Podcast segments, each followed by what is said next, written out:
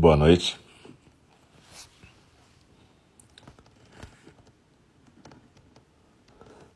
Estamos aqui voltando.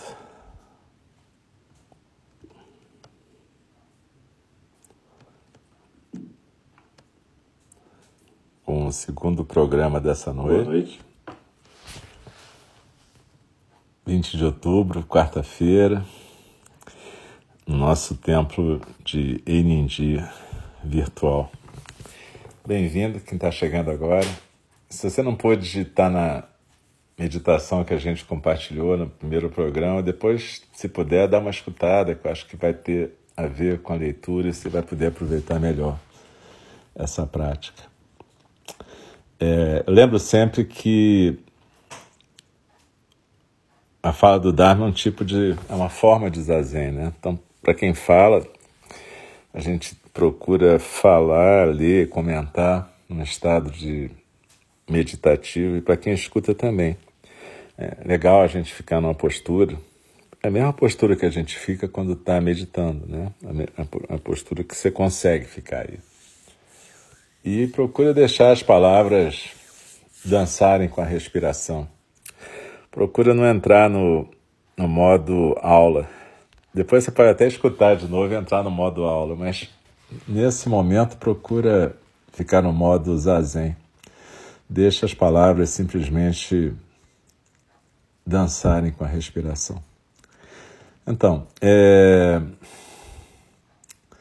se você está chegando agora, seja bem-vinda, bem-vindo. Aqui em dia, a gente está no nosso segundo programa dessa noite.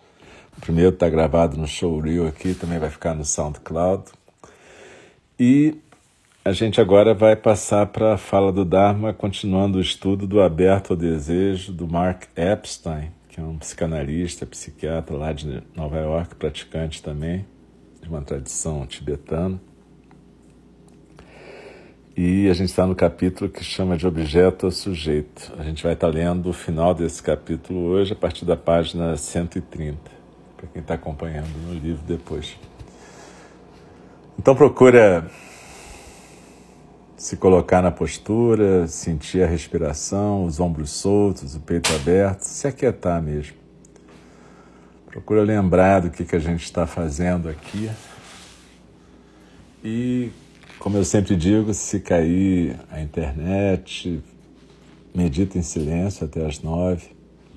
Mas também pode ter cachorro latindo, outros barulhos. Fiquem tranquilos e não se assustem. É...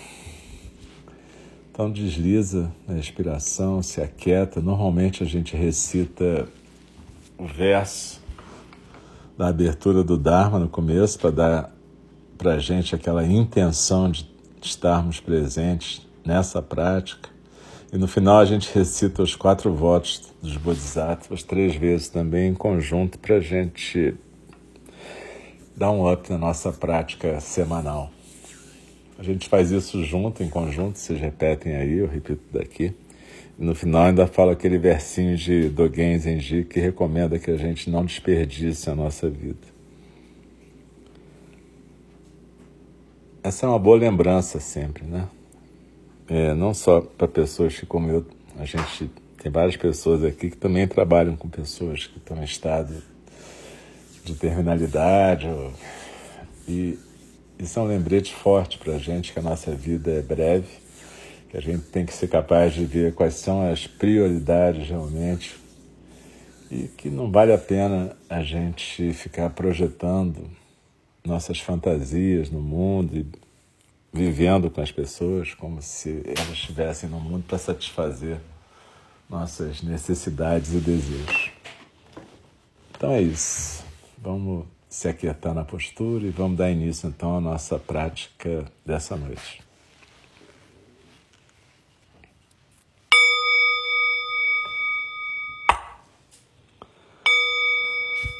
O Dharma incomparavelmente profundo e precioso, é raramente encontrado, mesmo em milhões e milhões de eras. A nós é dado vê-lo, ouvi-lo, recebê-lo e guardá-lo. Oxalá possamos verdadeiramente compreender e praticar o significado das palavras do Tathagata.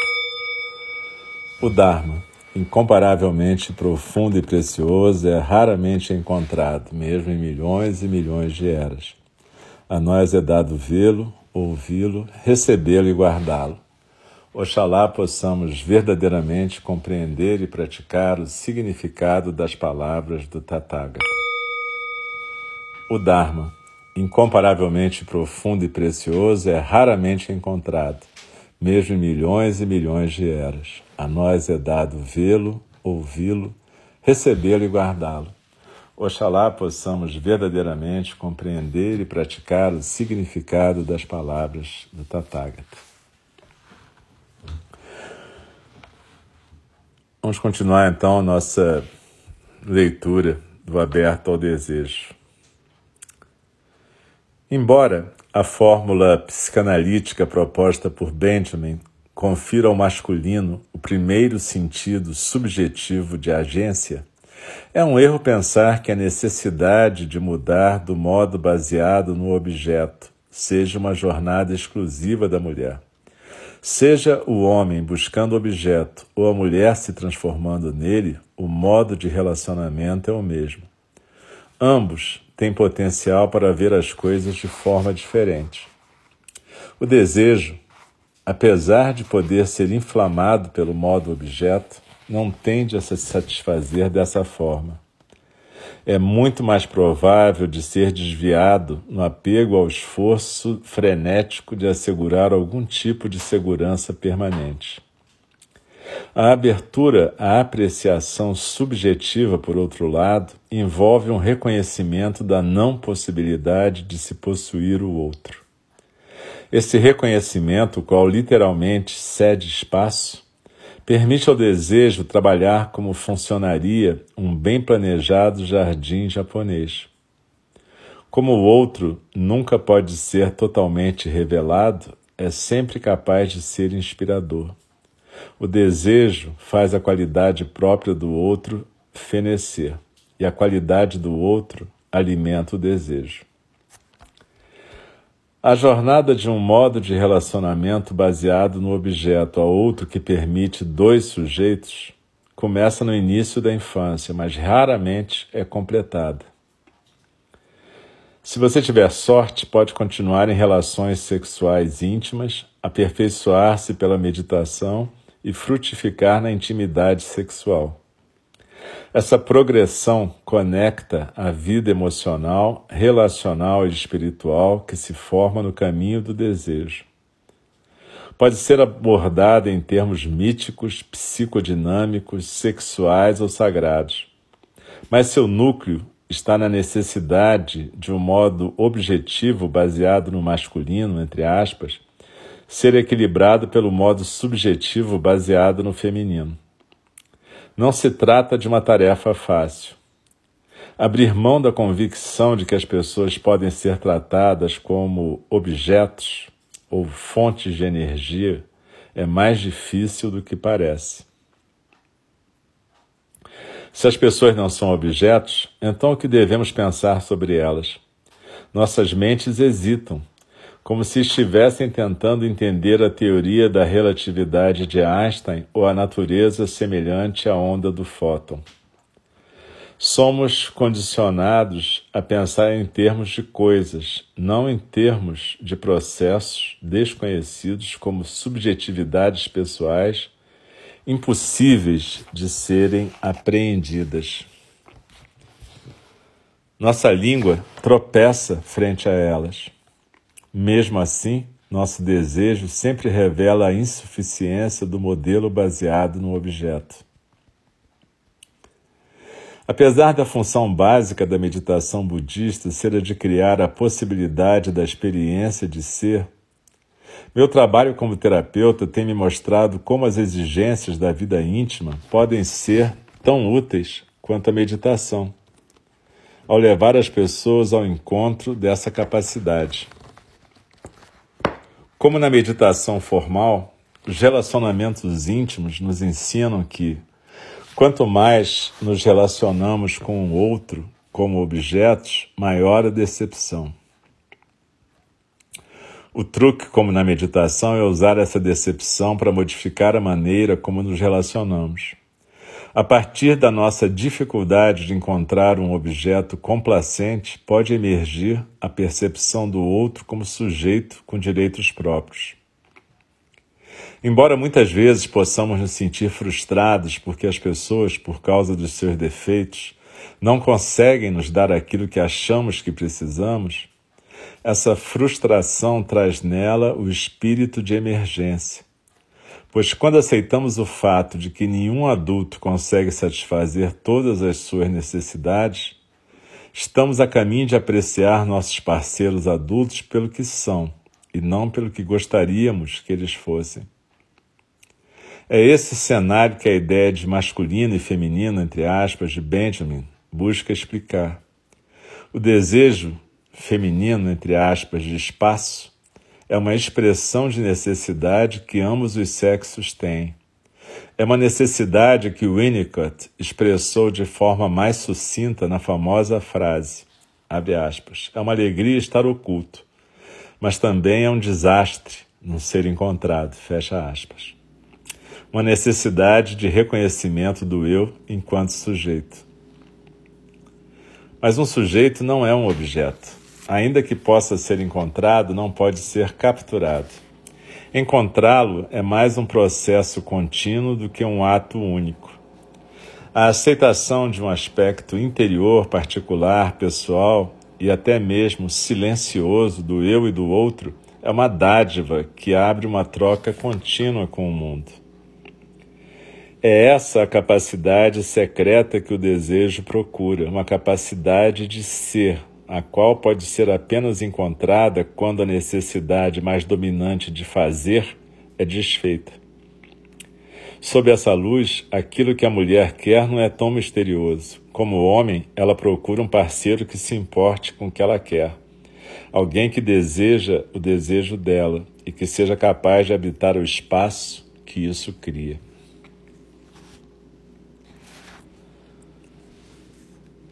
O Mark aqui está apontando uma coisa super importante que a gente estava vendo na nossa meditação há poucos minutos atrás. O zazen, o tipo de meditação que visa shunyata, o espaço aberto e ilimitado, é uma prática que traz em si a possibilidade de que a gente possa deixar acontecer o nosso potencial de canais para o Dharma nosso potencial de sujeitos manifestantes do Dharma. Quando a gente manifesta o Dharma, a gente é um sujeito nesse mundo.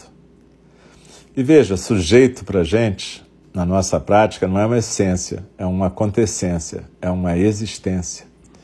Sujeito é aquilo que acontece quando a gente deixa o Dharma fluir, a gente não fica apegado aos pequenos anseios do pequeno eu. Na verdade, sujeito é aquilo que acontece quando a gente não fica na esfera do apego, mas sim permite que aconteça a esfera do desejo. É claro que é um fio da navalha, né? E na verdade a vida é essa coisa que está sempre na beira do abismo, como a Joan gosta de dizer. Aliás, esse livro dela é maravilhoso, de pé na beira do abismo já existe em português e fala de várias coisas que são muito importantes para a nossa prática. A gente tem gravado aqui nas falas do Dharma, na, numa lista chamada Na Beira do Abismo, mas o que importa é que a gente está sempre na beira do abismo, a gente sempre pode escorregar para o outro lado. Apesar das nossas melhores intenções de praticantes, a gente de repente objetifica pessoas, relações, a gente esquece desse espaço, dessa possibilidade do encontro como um processo e não de um ato de aquisição. A gente não está comprando nada quando a gente entra numa relação, a gente não está no mercado de escravos, a gente não está num shopping center, a gente está numa possibilidade de encontrar o mistério. Cada um de nós, cada uma de nós é um mistério. É uma manifestação do Dharma. E quanto mais a gente for uma manifestação do Dharma, mais a gente vai facilitar que o outro ser diante de nós também possa manifestar o seu potencial de expressão do Dharma. Não importa se a outra pessoa é budista ou não, isso é só um nome. É, o importante é que cada elemento dessa relação seja possa ser um sujeito, tenha esse espaço. Por isso que o Mark fala que é complicado esse caminho para se tornar sujeito e deixar o outro ser um sujeito. O Jung falava disso, Freud também, Dogen também.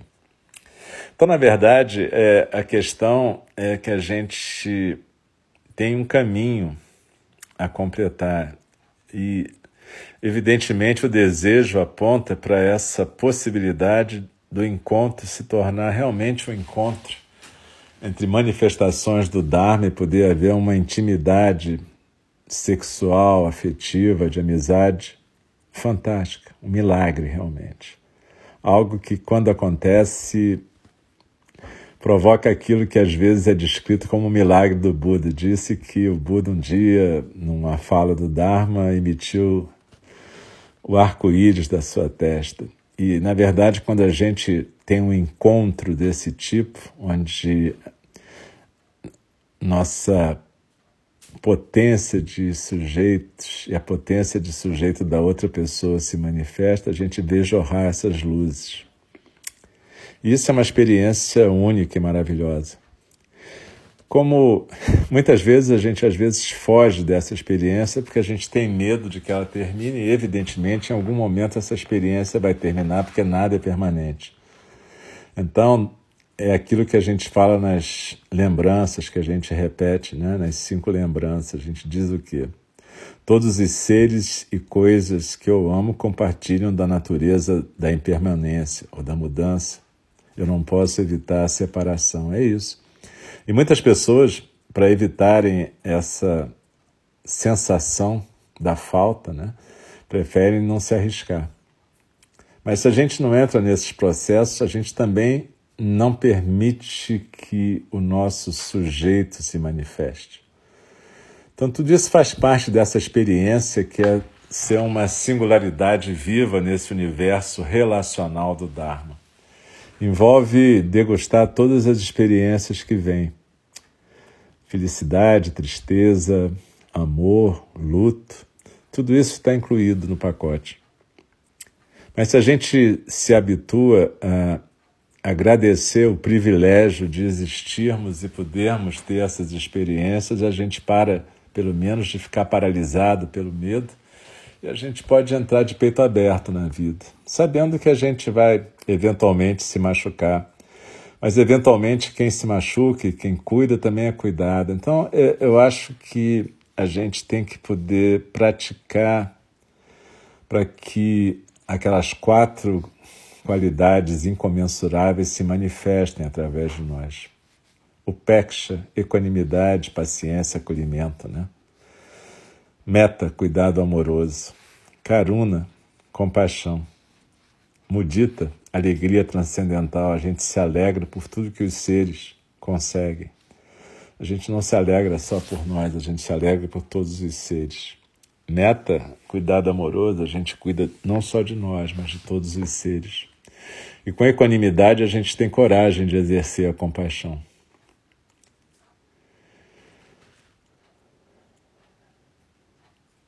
Enfim, como a gente estava falando na meditação, é importante a gente criar o espaço da meditação na nossa vida para que a gente possa valorizar o espaço das trocas relacionais, o espaço onde os sujeitos se manifestam, o espaço onde o Dharma pode efetivamente se manifestar. O Dharma não se manifesta quando a gente está escondido em algum lugar, retirado. O Dharma se manifesta nesse mundo relacional nesse mundo onde a gente tem a possibilidade de ter o milagre dos encontros. É um desafio. E se a gente olhar para esse mundo enquanto desafio e enquanto chateação, porque as nossas necessidades não são atendidas, a gente vai estar sempre no samsara. Mas se a gente puder olhar para esse mundo e perceber o lugar onde a gente pode aprender a se manifestar como sujeitos e deixar que quem está em volta também se manifeste, a gente pode descobrir que o samsara é nirvana, como Dogen Zenji e o Buda já falaram muitas vezes.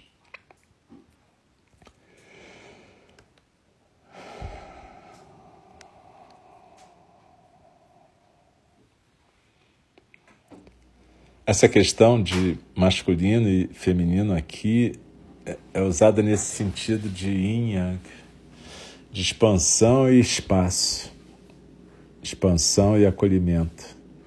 E faz parte da nossa natureza enquanto seres manifestos num corpo, a gente poder manifestar a integração dessas polaridades, cada uma e cada um do seu jeito cada uma e cada um da maneira que puder. O importante é a gente perceber que a prática do Dharma ela só vai se manifestar de forma completa quando a gente está no mundo. E é isso que significa budismo engajado. Eu no começo não gostava muito dessa palavra, porque eu sempre achei que todo budismo era engajado a priori. Mas depois eu comecei a entender que quando você falava só de budismo, muitas pessoas ficavam pensando no alto da montanha ou num mosteiro isolado. E budismo engajado lembra a gente que equanimidade, meta, karuna e mudita, ou seja, equanimidade, cuidado amoroso, compaixão e alegria, só podem ser praticados no mundo. O samsara é o nosso campo de prova e de ensinamento e transformar samsara e nirvana é o nosso caminho de bodhisattvas. Os bodhisattvas não são seres perfeitos. A gente cai, levanta, a gente faz uma cagada aqui, outra cagada lá, aprende a limpar e começa a tentar fazer as coisas de uma forma que a gente não provoque mais sofrimento no mundo. Mas, ao contrário, a gente possa ser uma ponte para quem precisa atravessar o rio da existência, que a gente possa ser uma luz para quem está na escuridão, que a gente possa ser um remédio para quem está doente. E outras coisas mais que estão no Guia do Caminho do Bodhisattva de Shantideva. Dá uma olhada lá que esse, esse livro é bem legal. Tem aquela versão que é Sem Tempo a Perder, da Pema Chodron.